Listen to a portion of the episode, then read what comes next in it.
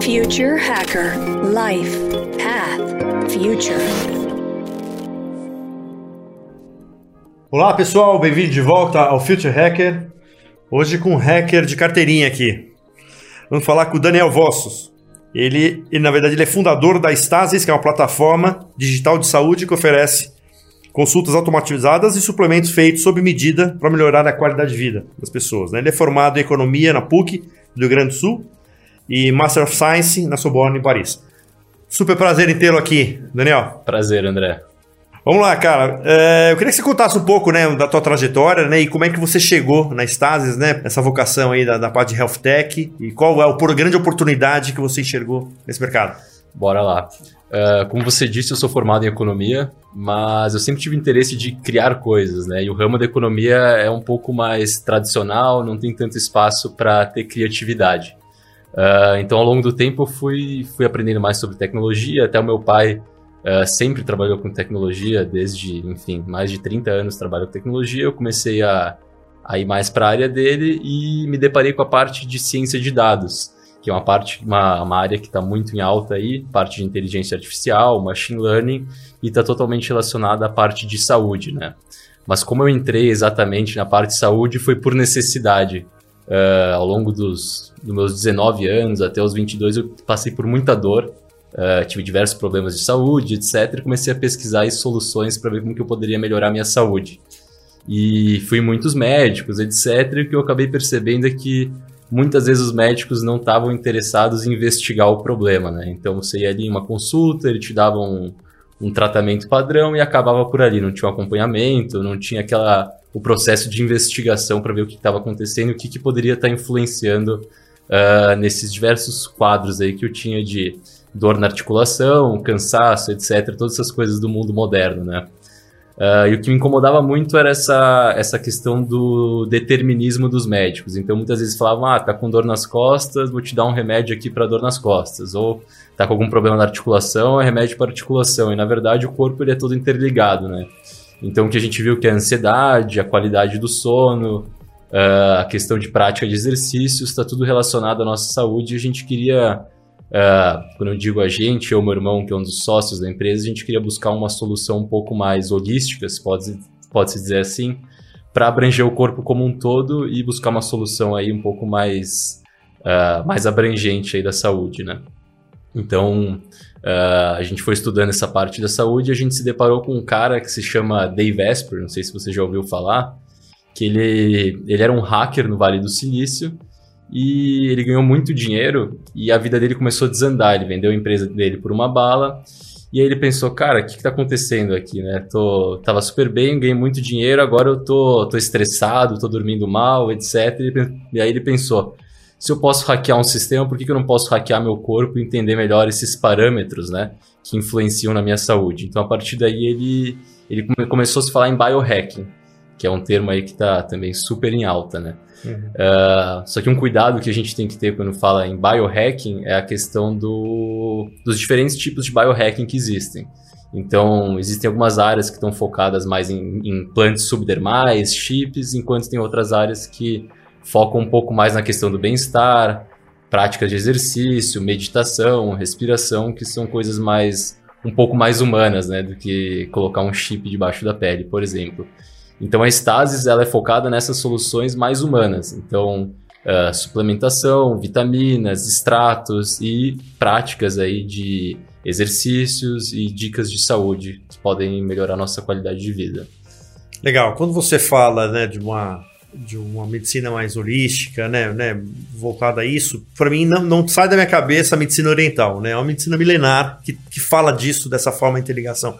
Vocês foram buscar na origem um pouco dessa, desse, desse, dessa parte né, da, da medicina oriental para buscar os, os insights inspirações para a criação dos produtos? Bastante. Na verdade, todos esses extratos, aí, uma boa parte deles, eles vêm da medicina tradicional chinesa, indiana, mas o que a gente trouxe é a questão de mensurar os resultados e buscar os compostos que realmente funcionam, né?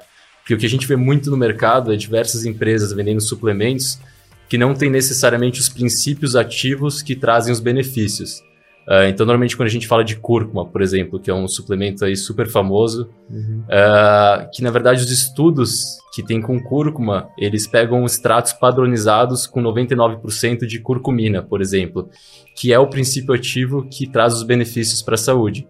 Uh, mas muitos dos suplementos que vendem aí no mercado, eles, eles não têm essa padronização para esse princípio ativo. Então, na verdade, a gente não sabe se, se esse suplemento vai ter o efeito que tem que reportado nos estudos. Então, todos os estudos são feitos com base em suplementos padronizados para o princípio ativo em questão. Então, a Stasi busca, busca esses princípios ativos e, e, substâncias de qualidade com base em estudos. Né? Então, a gente uniu a medicina tradicional chinesa, indiana, etc., com, com a medicina moderna e estudos controlados, todos esses tipos de, de informação né? mais robusta. Perfeito. E eu, vi assim, né? Pela linha de produto, vocês têm contra estresse, né? Fadiga, né? Insônia, etc. Você consegue efetivamente isolar esses itens? Quer dizer, ou, ou, como, é que, como é que você consegue isolar, sendo que, exatamente como você falou, que teoricamente tudo está um pouco interligado, né? O estresse que gera um pouco a insônia, que gera um pouco a fadiga, quer dizer, como é que você consegue criar produtos específicos sabendo que eles são coisas que são interligadas? É, normalmente esses produtos ele, eles agem como um todo no corpo, né? Então o que a gente está tomando ali para o sono, ele vai te ajudar na ansiedade, o da ansiedade vai ajudar para o sono. O importante é achar a origem do problema, né? Uh, até a stasis vem de stasis theory, que é um processo aí de resolução de problemas da, da Grécia Antiga. Então, primeiro, primeiro processo é identificar a natureza do problema. Então, qual que é o problema que a pessoa está tendo, qual que é a gravidade do problema, a partir daí buscar um plano de ação, de ação e mensurar o resultado ao longo do tempo. Então é muito importante mensurar o resultado para também, caso alguma coisa não esteja tendo efeito é, desejado, a gente poder trocar aí o, o, rumo da coisa. E outro ponto importante aí que vale mencionar é a questão do, do machine learning, que muita gente fala hoje em dia de machine learning, mas não sabe exatamente como que é feito, né? O machine learning ele é feito com base em observação e teste. Então a gente testa uma coisa, mensura o resultado, de acordo com o resultado, muitas vezes uma taxa de erro ou uma melhora em algum indicador de saúde, a gente consegue uh, ir balizando, por exemplo, aumentar uma dosagem, mensurar de novo um resultado, ver como comportou, aumentar, diminuir a dosagem, por aí a gente vai achando os parâmetros de cada pessoa. Então, é, esse acompanhamento é muito importante para a gente achar os parâmetros específicos de cada pessoa e as substâncias que funcionam, na dosagem que funciona. Uh, mas isolar o problema especificamente é uma questão ainda bem complicada, né? Então, por isso que a gente trata o corpo de maneira mais, mais global. Né? Entendi. Vamos lá. Uh, como é que você, assim, eu não sei se se vocês já têm um plano de escalabilidade para o projeto de vocês, assim, né? Assim, eu vendo, assim, do ponto de vista muito de prevenção, né, desse tipo de coisa, como é que eu torno ele acessível e escalável? Na verdade, o plano da Stasis é justamente trazer uma medicina e acessível e democrática para todos, né? Porque o, o, conhecimento hoje em dia ele está disponível. Uh, o conhecimento não é só necessariamente do médico específico. Uh, o que a gente fez é sistematizar esse conhecimento e tornar ele acessível para todos. Então, Uh, hoje em dia, com os algoritmos, a gente consegue mapear o conhecimento de um médico e disponibilizar ele para qualquer pessoa. Pode ser o melhor médico do Brasil, que muitas vezes uma pessoa uh, de mais baixa renda, etc., não teria acesso necessariamente a esse médico, mas se a gente consegue sistematizar esse conhecimento, a gente traz, uh, a gente traz isso para todos. Né? Então, isso que é muito interessante do, do projeto da Stasis tornar mais democrático o acesso às informações de saúde. Legal. Democracia, é, saúde, aí eu vou falar de uma outra palavra que são os laboratórios. Uhum. Né? Os laboratórios faturam muito com as, com as, consequências de todos esses problemas, de estresse, fadiga, etc. Assim. Você acredita que hoje já poderiam ter doenças que seriam curadas? Ah, eu tenho certeza que sim. Eu sou uma pessoa bem cética aí, então uh, eu acredito que tem muito conflito de interesse no mercado farmacêutico. Uh, no mercado em geral, né? Mas a gente sabe que o, a indústria farmacêutica é muito grande e eles lucram muito com a doença, né? Então, o, o que a gente busca é, é uma solução tecnológica que vai ajudar o cliente ao longo da vida dele. Então, de maneira preventiva e não esperar ter algum problema e lucrar com esse problema. Então, a ideia é estar acompanhando aí o cliente numa, numa jornada de vida mesmo e trazer melhorias contínuas. Perfeito. Tem uma indústria que está entrando nesse mercado forte, a indústria de alimentos, né? Uhum. Nessa de suplementação é, one-to-one, né? Mais ou menos que né, a própria Nestlé, eu acho que tem outras empresas já entrando um pouco nessa seara. o que, que você, quando essas empresas entrarem, o que você acredita assim que a sua empresa ela, ela vai, pode ser engolida, ela pode ser comprada ou ela, ela, ela pode ser feito um collab? Qual você acha que seria um caminho no momento numa, numa uma competitividade com uma grande empresa alimentícia ou de suplementação que, que, que entre nisso daí? A maior dificuldade das grandes empresas hoje é ter uma flexibilidade tecnológica. Então, por isso, muitas vezes acabam comprando empresas menores, startups, etc., que conseguem ter muita agilidade no processo de implementação de novas tecnologias. Uh, ao meu ver, essas grandes empresas elas acabam comprando empresas menores, mas o que não pode se perder são os valores, né? Porque muitas vezes chegam esses esses predadores, pode-se dizer assim, e acabam com, com os princípios ali, os valores da empresa. Então, é, para mim sempre foi muito importante estar tá fazendo uma coisa que gere valor. No momento que se perde isso, uh, a empresa não está agregando valor para as pessoas, para o mercado. Então, uh, por mais que se venda, independente do modelo de negócio, o importante é manter as raízes e os pilares do que, do que é o negócio, né? E o negócio é ajudar as pessoas, querendo ou não, esse, esse é o nosso negócio. E você vê no futuro próximo, a gente fez uma. A gente mediou um evento né, na Espanha sobre food tech né, no ano passado. Foi muito legal, assim, né? Falando sobre né, o futuro da, alimenta, da indústria da alimentação, a revolução aí que está acontecendo, plant-based, tem um monte de coisa.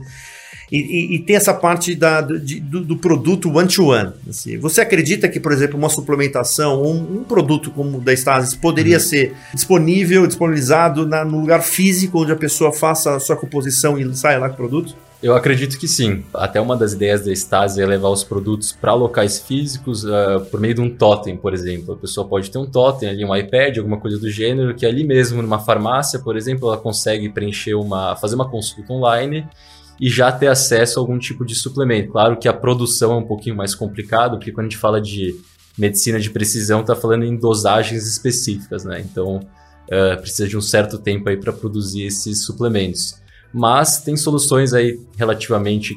A gente fala de clusters, né? Então existe clusters de produto. Então isso a gente poderia indicar uh, em uma farmácia e já dá acesso a uma personalização um pouquinho mais básica, mais instantânea, que vai ajudar o cliente e não é uma solução one size fits all. Uh, por exemplo, no caso de multivitamínico, tem o sênior, tem o multivitamínico sênior, para mulher, para homem, uh, tem uma diferença de idade, mas tirando isso não tem nenhum outro tipo de personalização, né? Uh, então, no momento que isso está em uma loja física, a gente consegue sim trazer uh, mais especificidade ao produto e que vai atender melhor a pessoa. Quão longe estamos do one-to-one -one mesmo? Eu quero um, um produto... 100% personalizado? 100% personalidade. Olha, eu acho que... Eu diria que uns 5 a 10 anos, porque é uma questão aí de produção, né? Até nos Estados Unidos já tem, uma, já tem empresas que eles fazem todo o processo de produção de cápsulas automatizado. Uh, então, é uma solução bem interessante, mas precisa de um capital bem alto aí para ter esse tipo de, de solução. Perfeito. Vamos entrar Mas no... é, tecnicamente é possível. É possível sim. É, talvez seja exatamente o time, né? De escala, é, né? E de, de produção, né? Exatamente. E aí, assim, falando de produção, eu ia falar uma pergunta, mas eu vou fazer outra então. Vamos falar do 3D.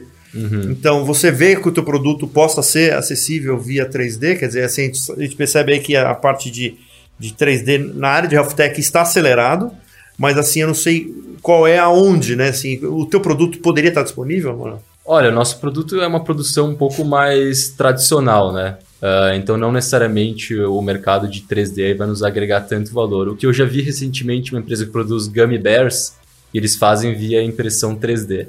Mas o nosso foco é mais em, no software em si e no produto que vai ajudar aquela pessoa a ter um ganho do que no método de produção dele. Então a gente está mais interessado em trazer a substância certa, na dosagem certa, para o cliente certo, do que pensar no, de inovar na maneira que a gente vai uh, produzir ali efetivamente o, a substância, né, o produto. Entendi. E agora eu vou voltar àquela primeira pergunta lá. Como é que a inteligência artificial ajuda na, na composição das fórmulas, na composição do produto? O que é? Ela está sendo usada hoje para para na produção? Ela está sendo usada justamente que eu te comentei, né? A inteligência artificial, o machine learning principalmente, ele é ele é testado, mensurado e calibrado. Então o que a gente faz? A gente tem uma, uma recomendação inicial para o nosso cliente, que é um ponto de partida. Todo modelo tem um ponto de partida, que são os parâmetros iniciais. O que, que, que isso quer dizer? que com informações limitadas eu consigo dar o meu melhor palpite. Então, a partir de uma consulta, que nem o médico faz, a partir de uma consulta, ele consegue entender ali os parâmetros do cliente, do paciente, no caso, e consegue dar uma indicação. Depois que faz um exame de sangue, ele consegue analisar os resultados e chegar numa outra solução, potencialmente. E depois que o paciente uh, toma um remédio, faz algum tipo de tratamento, ou enfim, muda o estilo de vida, ele volta no médico e o médico tem novas informações sobre esse paciente. Ele sabe que ele tomou o remédio X, praticou atividade física e teve o resultado Y. E a partir daí ele consegue pensar, uh, dependendo do resultado, numa nova solução e mensurar isso e acompanhar. Então, esse processo de inteligência artificial, uh, pelo menos na Stasis, ele é muito focado na parte do acompanhamento e calibragem das substâncias e das dosagens. Então, a gente utiliza dessa forma. Uh, entra muito na questão de regressão linear, de parâmetros. Uh, então a gente usa dessa, dessa maneira. Legal. Então vamos tirar então o, o, a, o machine learning da, da, do teu produto e vamos colocar na medicina. Uhum. Os médicos, cara. Médico, você, quando você vai numa clínica, ele vai fazer uma análise clínica, tem exatamente a experiência de tantos pacientes que teve na vida, mas você pode hoje ter um computador que tenha uma experiência de milhões de, de pacientes com aquele diagnóstico. Até aí é uma pergunta uhum. bem polêmica. Até quando assim é, é, seria fundamental a presença humana de um médico para te fazer um diagnóstico ou você efetivamente está falando para um robô? Não, uh, o médico ainda é muito importante. Primeiro porque o conhecimento vem de, do estudo do médico, né? Então, por exemplo, os algoritmos que que a gente desenvolve na Stasis, inicialmente os, o ponto de partida é o médico, porque a inteligência por ela mesma ela não pode dar uma recomendação ali para tomar uma determinada substância ou para fazer uh, para mudar determinado hábito sem um input inicial, né? sem um parâmetro inicial que é o conhecimento da medicina que a gente tem hoje. A partir daí, a inteligência artificial uh, ela nos ajuda a achar os melhores parâmetros. Então, o que acaba acontecendo? Quando a gente vai no médico, ele nos pede um exame de sangue, por exemplo. A gente faz o exame de sangue, vai na consulta de retorno e para por aí muitas vezes. A gente não tem esse acompanhamento ao longo do tempo. Ah, cada três meses eu vou refazer o exame, vou ver como é está meu corpo, vou testar uma substância nova, vou diminuir uma dosagem. Então a inteligência artificial nos ajuda a fazer esse acompanhamento sistematizado e automatizado para achar os melhores parâmetros com base em informações iniciais que foram uh, trazidas por médicos, pela medicina, enfim, toda a medicina tradicional. Né? então, o, o, modelo em si ele não criou a inteligência sozinho, precisa de um input humano. E claro que tem casos que o médico ainda, em casos graves, que pode ser, o caso grave ele pode ser identificado pelo algoritmo e tratado por um médico, por exemplo. Então, uh, eu vejo mais como uma mescla entre os dois do que necessariamente excluir o médico ou só ter o médico. Eu acho que os dois aí mundos uh, misturar esses dois conceitos aí de digital e físico é o melhor caminho. Até quando? Olha, uh, é uma, essa é uma pergunta polêmica, né? Porque eu acho que a tecnologia está aí para nos auxiliar, mas no momento que a gente perde essa questão humana, uh, as coisas ficam um pouco aí abstratas e obscuras. Até porque a maior parte das pessoas não entendem exatamente o funcionamento dos algoritmos. Então, no momento que o algoritmo está dando, por exemplo, o chat GPT, ou todas essas tecnologias novas que a gente vê por aí, as pessoas não sabem exatamente por que, que ela está indicando o que ela está indicando, por que, que ela está falando o que ela está falando, o que elas sabem é que elas dão input e tem um output ali do, de um algoritmo, de um modelo, mas é muito importante entender o porquê aquilo está acontecendo, né? E muitas vezes o porquê, que nem eu te disse, é com base no input de um médico, num, num conhecimento aí que já foi consolidado ao longo dos anos. É. Mas eu acho importante, assim, opinião pessoal, ainda, ainda ter a opção, em casos específicos, de poder falar com, com um profissional da saúde. O algoritmo está aí para nos auxiliar e não substituir uh, os humanos, né? É, essa, essa é bem polêmica, tem gente que acha. Tem, é, é. Tenho certeza que tem gente que acha que a tecnologia está aí para nos substituir, né? É, é, talvez quando a gente entrar numa era dos algoritmos criativos, que eles começam a ter né, as suas vontades, Sim. suas criações, aí pode ser um momento diferente aí, né? Eu queria entrar na parte de longevidade, né? Não sei se uhum. você já. Mas a gente, o nosso primeiro entrevistado internacional foi o Albert de Grey. Você conhece ele? Já ouvi falar. É um cientista inglês muito polêmico uhum. e ele fala que as pessoas que vão viver 300 anos já estão nascendo. Você acredita nisso? Eu acho que elas não estão nascendo ainda, para ser bem honesto. É, o que a gente vê, assim, a, a, a, qualidade da comida que a gente come piorou ao longo dos anos, a questão de agrotóxicos, a qualidade do ar, tudo isso está influenciando negativamente na nossa saúde. Por mais que a expectativa de vida esteja aumentando, a gente vê que tem diversos fatores que estão contribuindo negativamente para a nossa saúde. Então, pessoalmente, eu acho que o importante não é necessariamente viver 300 anos, etc., é ter uma vida de qualidade enquanto a gente está vivo. E é isso que a gente foca, né? Então, trazer uh, a melhor qualidade de vida possível enquanto a gente está aqui, não necessariamente falar, vou te dar uma cápsula ou uma indicação que vai te fazer viver 300 anos, enfim. Uh, eu acho que as pessoas ainda não estão nascendo, as que vão ver 300 anos. É, acho que isso é um processo um pouco mais gradual, se é que que vai acontecer. As pessoas estão ativamente buscando isso, né? No Vale do Silício, todos uh, centros aí de tecnologia, esse é o grande objetivo do dessas pessoas que criam as tecnologias. Né? É, o ponto que ele fala é o seguinte, assim, assim como um carro, que você sabe exatamente, eu sei que quando na revisão dos 20 eu vou ter que tro trocar ali, uhum. eu vou ter que uhum. fazer alguma coisa, etc. Na revisão dos 50 mil, eu vou ter que fazer isso aqui, vou ter que trocar os pneus, etc. E o que ele fala é um pouco essa analogia. Fala assim, teoricamente, se eu sei preventivamente tudo que pode dar problema com o fator tempo, então ele pode ser previsível. Uhum. E sendo que se ele for previsível, eu posso fazer algum tipo de intercepção, né, de, de interrupção, isso daí. Sim. E a partir do momento que eu faço isso, eu posso sim gerar um. É, é, é a linha de lógica dele de raciocínio, sim. né? É, essa analogia com o carro é interessantíssima, né? A revisão dos 20, dos 30, dos 40, que é a mesma coisa com a gente. Eu tenho 70, 80, sim. 90 anos, eu sei que a, a, a, né, as células vão envelhecer aqui, uhum. aqui elas começam a perder a força, aqui elas... Quer dizer, se teoricamente você trabalha com, com, com alguma intervenção preventiva que tende a, a, a É, na teoria é, é isso, sim, porque a gente tem, a, com todos esses modelos que a gente tem hoje em dia, a quantidade de dados que a gente tem cada vez mais robusta, enfim, uma quantidade gigante de dados sendo produzida por dia, a gente tem um poder de predição.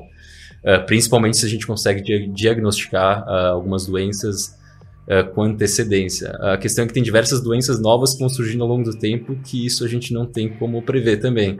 Então pode falar, ah, agora eu tenho um, a probabilidade de ter câncer é de 50%, dado teus hábitos alimentares, dado teu estilo de vida, mas no futuro tem diversas outras coisas que a gente ainda não sabe como vão se desenrolar, né? Então eu sou um pouco menos determinístico nesse sentido.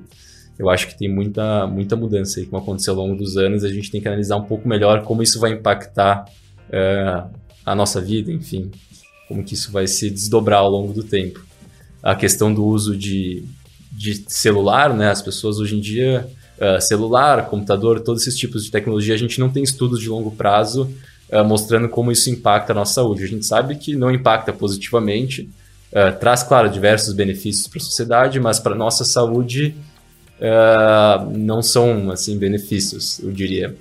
E a gente não sabe o que, que isso pode causar, então isso pode trazer novas doenças, enfim, que a gente não tem como mensurar agora e fazer uma predição para falar, ah, se eu tratar essa doença aqui, eu vou conseguir viver mais 100 anos e por aí vai. Uh, e tudo é estatística, né? Estatística é uma generalização, então a gente sabe de um, na média, mas do indivíduo em si é um pouco mais difícil de dizer.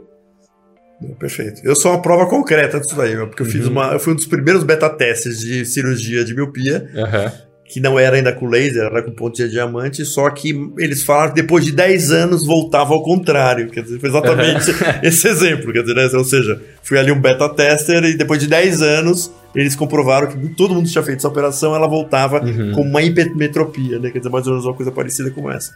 E também é uma, é uma questão que eu tenho sobre as, a cirurgia bariátrica também, né? Eu não sei se a gente tem casos de longo prazo, né? Assim, o quanto que você fazer uma, uma, uma uhum. ruptura aquilo que pode gerar. Eu Exatamente. não sei também. Qual que é o problema que isso pode causar lá no futuro? É, pode não... resolver uma coisa agora, mas criar um problema no futuro. A gente não sabe, né? Assim, é, uma, é. Uma, é uma cirurgia que de 20 anos, né? Não é mais do que isso, né? Então eu não sei, né? No longo Exatamente. prazo que isso pode acontecer, né? Concordo, gênero. Claro que daí lá no longo prazo, quando descobrirem esse novo problema, vão começar a trabalhar para resolver esse problema. Então acho que a vida em si é uma, uma resolução de problemas contínua, né? Exato, é. exato. Vamos lá, eu vou fazer uma última questão agora, Daniel. Tá ótimo papo, mas eu queria falar sobre como é que eu separo o que é science e fake science. Olha, uh, a gente até comentou antes do mercado das indústrias farmacêuticas, etc. Então, até a gente a gente seguia com base em estudos, mas a gente sabe que até os próprios estudos muitas vezes eles estão enviesados, né? Uh, então tem que se levar em consideração o conhecimento da medicina tradicional, da ciência em si, mas também a observação individual do que a gente sabe que é bom para nós e o que funciona. Então acho que é um balanço entre uh, entre estudos, o que é reportado pela comunidade científica e o que a gente sabe por um conhecimento intrínseco, por, por a gente conhecer o nosso corpo, do que é bom para nós, uh, ah, para o nosso corpo, né, especificamente. Mas na era da informação é, é cada vez mais difícil aí uh, separar o que, que é ciência de verdade e o que, que é opinião ou o que, que é uma, uma ciência com uma metodologia fraca, o que, que é política em cima da ciência. Uh, porque a ciência muitas pessoas acham que é muito determinística, mas quando a gente vai subindo a hierarquia, a gente vê, na verdade, uh, um fenômeno político na ciência. Né? A ciência é dominada pela política hoje em dia. Não é um processo aí de investigação puro e racional. Ele tem forças maiores, tem interesses econômicos, então uh, é, é, difícil aí saber o que, que é efetivamente é, motivado por política e o que, que é um fato científico, né? É aquela velha pergunta, né? Quem audita os auditores? É, Ninguém exatamente. responde, né? Ninguém responde isso, né? As pessoas falam, ah, é a ciência, mas a ciência, quem financiou a ciência? Quem tem interesse quem tá nisso? Quem, quem são os grupos políticos e econômicos que estão estão com interesse nesse determinado mercado, nesse determinado estudo? Então, tem que, tem que ter o discernimento, tem que ler muita coisa e, e conhecer a natureza humana também, né? Essa é uma pergunta, então, fazer especificamente do negócio. Como separar joio do trigo? Como é que eu consigo olhar para essa empresa, pesquisar e falar assim, nossa pesquisa tem critérios científicos, se ele está me falando sobre algum componente ativo. Como é que eu consigo me precaver do, do, do, do trigo, né? Do, assim, do, do, desse mar aí de, de possibilidades, de, de, de, de, produtos aí que prometem um monte de uhum. coisas. Né? Como é que eu consigo separar isso daí? É, o primeiro ponto, quando vai analisar um estudo científico, um paper, por exemplo, é o ponto crucial é analisar ali a parte que fala se tem conflito de interesse. Aí, se não tem conflito de interesse, a gente já segue ali com o estudo. É, outro ponto é a metodologia. Os, o, o, padrão ouro hoje em dia é o Randomized uh, Blind Placebo, que na verdade são grupos de controles randomizados. Então a gente pega uma população uh, aleatória e representativa e que não sabe exatamente o que, que ela está tomando, para a gente poder controlar os resultados e tirar a questão ali do efeito placebo da jogada, né? Então a gente consegue ter uh, uma metodologia robusta para isso. Uh, e a questão de, dos princípios ativos, que eu te comentei, que muitas empresas vendem suplementos que não tem o princípio ativo que é o que foi utilizado no estudo. Então é só, por exemplo, um extrato uh, que tiraram ali da cúrcuma, mas ele não está padronizado para o que foi indicado no estudo, que é o que efetivamente vai te trazer os benefícios. A pessoa comum, ela quer ter o produto e quer ter o benefício, ela não quer ir atrás de, de um estudo para saber se tem o, o princípio ativo X que vai ajudar ela. Então, uh, toda empresa é formada por pessoas e as pessoas têm que ter os valores corretos para poderem ajudar uh, os pacientes e, e, os seus clientes. Né? Então, eu vejo muito mais em analisar o valor da empresa e o que, que ela está oferecendo para o cliente. Eu acho que é a parte mais importante aí do, do, na hora de escolher o que a gente vai comprar. E saber abstrair o que, que é marketing e o que, que é ciência também, né?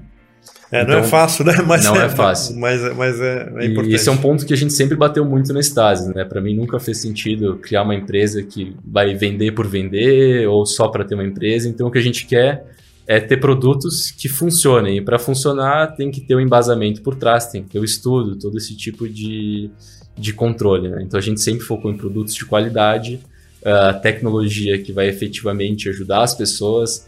Muitas vezes a gente vê essa questão do, da inteligência artificial sendo utilizada de maneira genérica.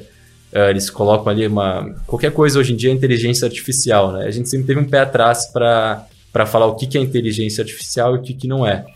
Uh, porque no momento que você está vendendo uma coisa que, que não é, você está enganando o consumidor, né? Então, uh, eh, para a gente falar a gente está vendendo inteligência artificial, eu faço questão de que a gente esteja fazendo exatamente isso e que o produto funcione.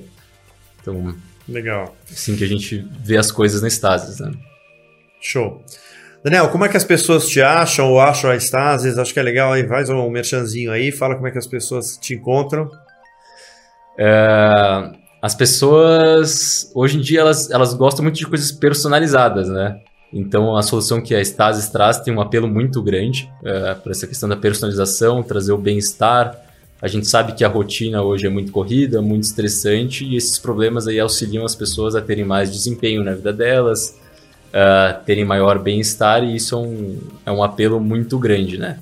Mas mas elas veem valor também em saber quem que está fazendo o produto.